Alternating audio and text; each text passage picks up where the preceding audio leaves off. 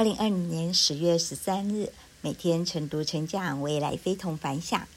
哇哦，又是能量满满的一天。我是克拉拉，今天要和大家分享的主题是：迅速调整自己，持续奔跑的关键是什么？还有八十天，二零二零年就要结束了。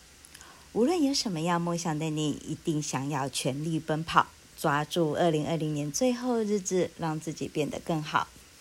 想要调整自己，持续奔跑，可以从一件非常简单的小事做起。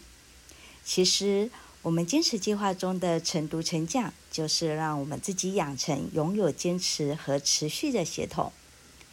这其实是有科学根据的。它的基础理论之一啊，就是我们越是训练大脑保持积极状态，我们就越快乐。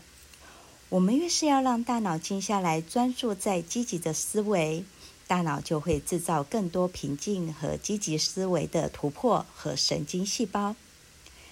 积极思考不是短时间的麻痹自己，它对改善我们的大脑环境其实有很大的作用。强健的身体离不开锻炼，强健的大脑也离不开锻炼。